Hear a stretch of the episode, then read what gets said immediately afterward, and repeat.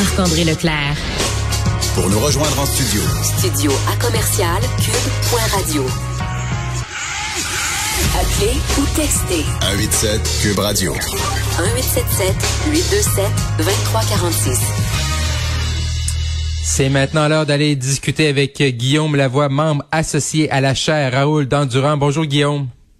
Bonjour Marc-André.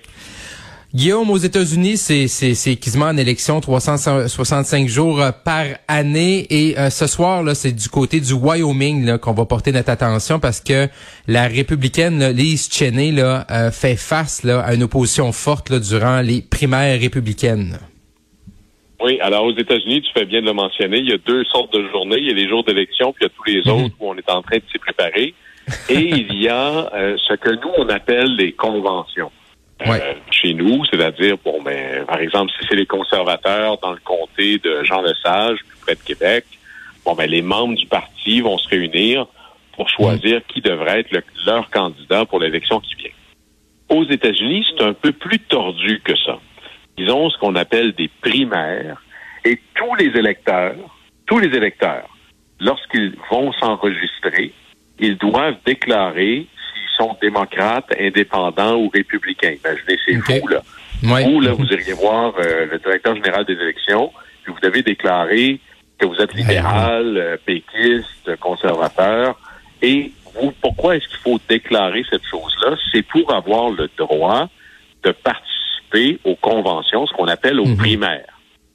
Donc là, il y a euh, normalement au Wyoming, qui est un État, là, pour ceux qui connaissent moins, c'est un des États les moins populeux aux États-Unis, à peu près 500 000 personnes.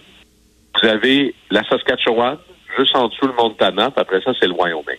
Mhm. C'est probablement dans les États les plus conservateurs aux États-Unis. Alors, bonne chance si vous êtes un démocrate de New York dans ce coin-là, là, vous êtes foutu. Alors, c'est une bataille entre républicains, grosso modo. Pendant très longtemps, le représentant du Wyoming, c'était Dick Cheney, celui qui est devenu par la Oui. suite secrétaire à la défense, vice-président et autres. Et la représentante actuelle, c'est sa fille, Liz Cheney.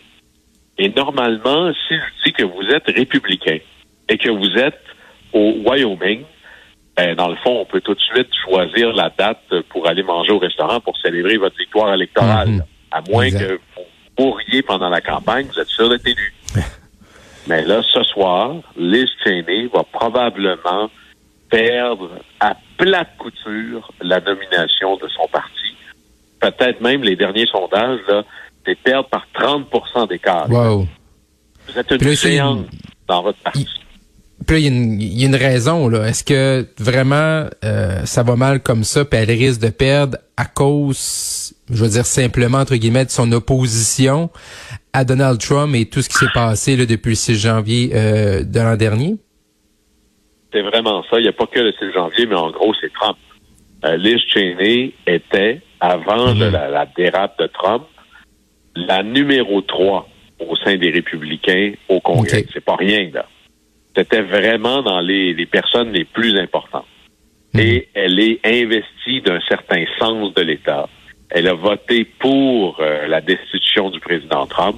Et Ouais. à partir de ce moment-là, elle est devenue une pestiférée. Et, et elle est bien sûr la vice-présidente du comité du 6 janvier. Elle est convaincue et fait littéralement campagne contre Trump en disant pour tout faire pour éviter qu'il se retrouve encore, pas juste dedans, mais proche du bureau ovale. Et le monde de Trump en a fait une victime parfaite. Mhm. Et c'est assez, euh, c'est assez extraordinaire de voir à quel point ça semble fonctionner. Elle se fait challenger par une dame qui dit qu'essentiellement Trump est un génie, que Mhm. Trump euh, s'est fait voler l'élection. Et ça marche. C'est ça qui est épeurant. Et si on se demande pourquoi est-ce qu'il y a tellement peu de républicains qui dénoncent Donald Trump, ben, c'est parce qu'il y a une conséquence électorale Mhm. très, très forte. Et, Et- c'est ce qu'on voit, là, les partis se font compétitionner sur leur base plus à gauche quand vous êtes démocrate, et ça donne des Ocasio-Cortez à New York, ou Mhm. plus à droite quand vous êtes républicain, puis ça donne des Liz Cheney qui est en train de perdre. Et est-ce que Guillaume, est-ce que ce qui s'est passé avec le FBI, la perquisition chez Donald Trump, est-ce que ça l'a comme accentué là justement cet écart là et le fait que euh, Madame Cheney là va prendre perdre son siège et ne pourra pas se représenter aux élections de mi-mandat? Ça, ça pas, euh, je vous dirais que là-dessus, s'il y a eu un impact, ça ne fait que confirmer la mainmise Mhm. de Trump sur le parti. C'est, c'est fascinant comment on est dans, imaginez un débat politique où les faits n'ont plus de prise. C'est ça le problème de la campagne des, des signaux de vertu, du senti. Quelqu'un peut dire n'importe quoi, mais il est de mon camp. Alors là, vous n'êtes plus en politique, vous êtes en religion. Et ça, ça devient dangereux pour l'intérêt général. Maintenant, que fera Mme Cheney une fois Oui. qu'elle aura perdu? D'abord, même si elle perdait son droit, c'est un peu humiliant, mais elle, elle est élue jusqu'au 8 novembre. Alors, elle va rester quand même là. Elle va avoir le temps de terminer son travail avec le comité du 6 janvier. Maintenant, elle a plusieurs options devant elle. Elle pourrait se présenter comme indépendante en disant, ben, si les républicains veulent pas de moi, je vais me présenter comme indépendante. Et je pense qu'elle aurait probablement des bonnes chances. Parce qu'il y a un paquet de gens raisonnables ou des démocrates Ouais. qui diraient, ben, Alice Cheney, à la fin, c'est pas si mauvais, là. Alors, elle pourrait faire ça. D'autres l'avaient fait avant elle. Euh, en Alaska, par exemple, pour empêcher des candidats un peu crackpot du Parti républicain de, de tasser des modérés ou des républicains qui veulent faire ce que les adultes appellent gouverner. Ou sinon, parce que c'est une figure nationale, elle pourrait se présenter à la nomination de son parti l'an prochain pour être candidate à la présidence. Parce que le but, c'est d'empêcher Trump d'y arriver. Alors, quelle sera la suite des choses? Il y a cette guerre civile qui n'en finit plus de s'attendre au Parti républicain. Est-ce qu'elle, est-ce que Liz Cheney sera cette candidate pour essayer de bloquer Trump? Mais à date, c'est pas tant l'opposition de Liz Cheney qui est surprenant, c'est qu'il y a très, très peu de républicains qui sont derrière elle en disant Liz, on est avec toi. Au contraire, là, il y a beaucoup de gens cachés en dessous du tapis au Parti républicain. Et encore là, ça ajoute un peu à la tristesse de la chose. Mais est-ce que tu penses, Guillaume, qu'elle elle aurait vraiment des, des chances dans une course euh, contre Donald Trump pour être euh, la candidate républicaine à la présidentielle? Ou, je veux dire, dans l'état des choses, qu'on voit la mainmise, comme tu disais tout à l'heure, de, de Donald Trump sur son parti, sur le Parti républicain? Euh, vraiment, est-ce qu'elle peut, euh, est-ce qu'elle peut penser vraiment avoir des chances de remporter cette course-là? Donald Trump a une grande, grande force et c'est également une grande faiblesse. Il y a à peu près le tiers du parti qui est derrière lui. Vous allez me dire, c'est fort un tiers derrière soi, mais ça fait quand même le deux tiers qui est contre.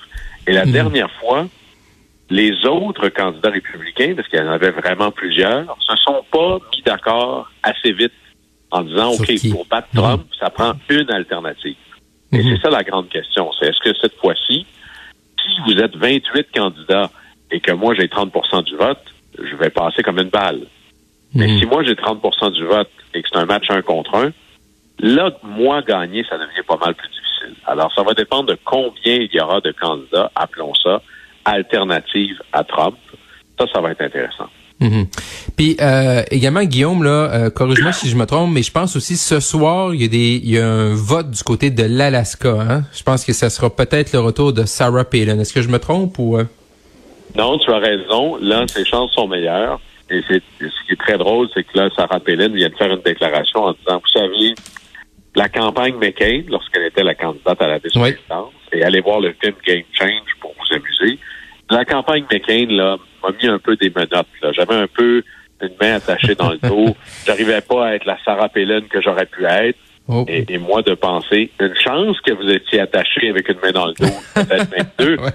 Ça aurait sinon, ça aurait été vraiment bien pire. Mais c'est cette, c'est cette dérive profonde du Mhm. mouvement conservateur général, que ce soit Pierre Poilievre au Canada, que ce soit la gang de Trump aux États-Unis, Boris Johnson, ou essayer de se comporter en homme et en femme d'État ne compte Mhm.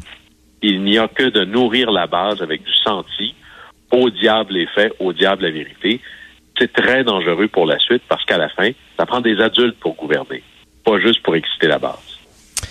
Guillaume Lavoie, un gros merci euh, encore une fois de ton entretien avec nous aujourd'hui. On se reparle demain. Au plaisir. Bye bye.